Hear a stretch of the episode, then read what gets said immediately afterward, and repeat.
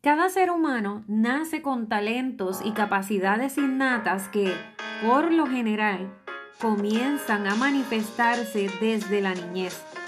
Ese es el caso de los niños que a muy temprana edad muestran una inclinación inexplicable, por ejemplo, por tocar algún instrumento, por el baile, el canto, entre otras manifestaciones del arte, las ciencias o disciplinas.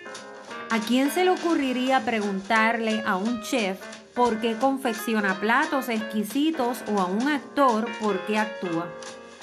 Lo mismo ocurre con los escritores.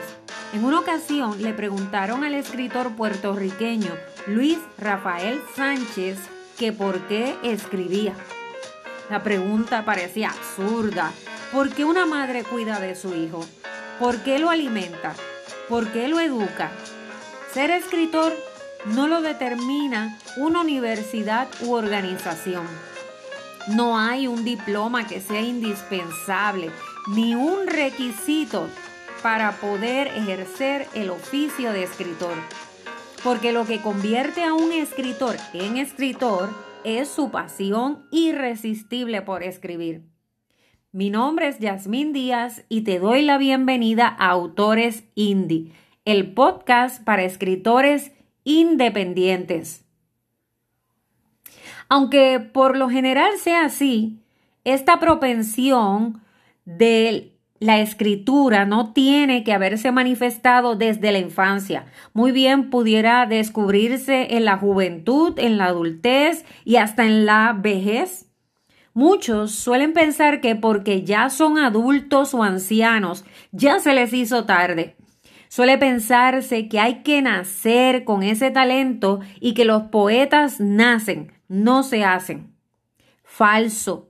Por supuesto que existen muchas personas que lo tienen, podría decirse de manera innata, pero eso no implica que tenga que ser así.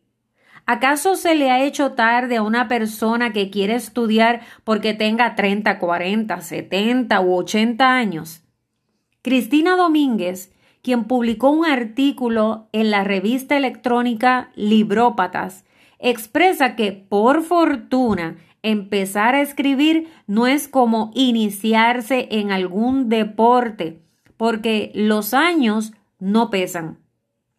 Son muchos los famosos que escribieron y publicaron después de los 50 años, entre ellos Daniel Defoe, quien a pesar de haber estado preso y de venir de una familia muy pobre, a sus 59 años publicó la conocidísima novela de ficción Robinson Crusoe.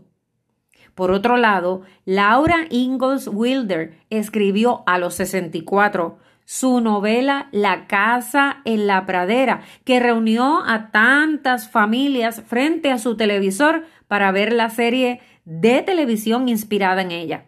¿Lo recuerdas?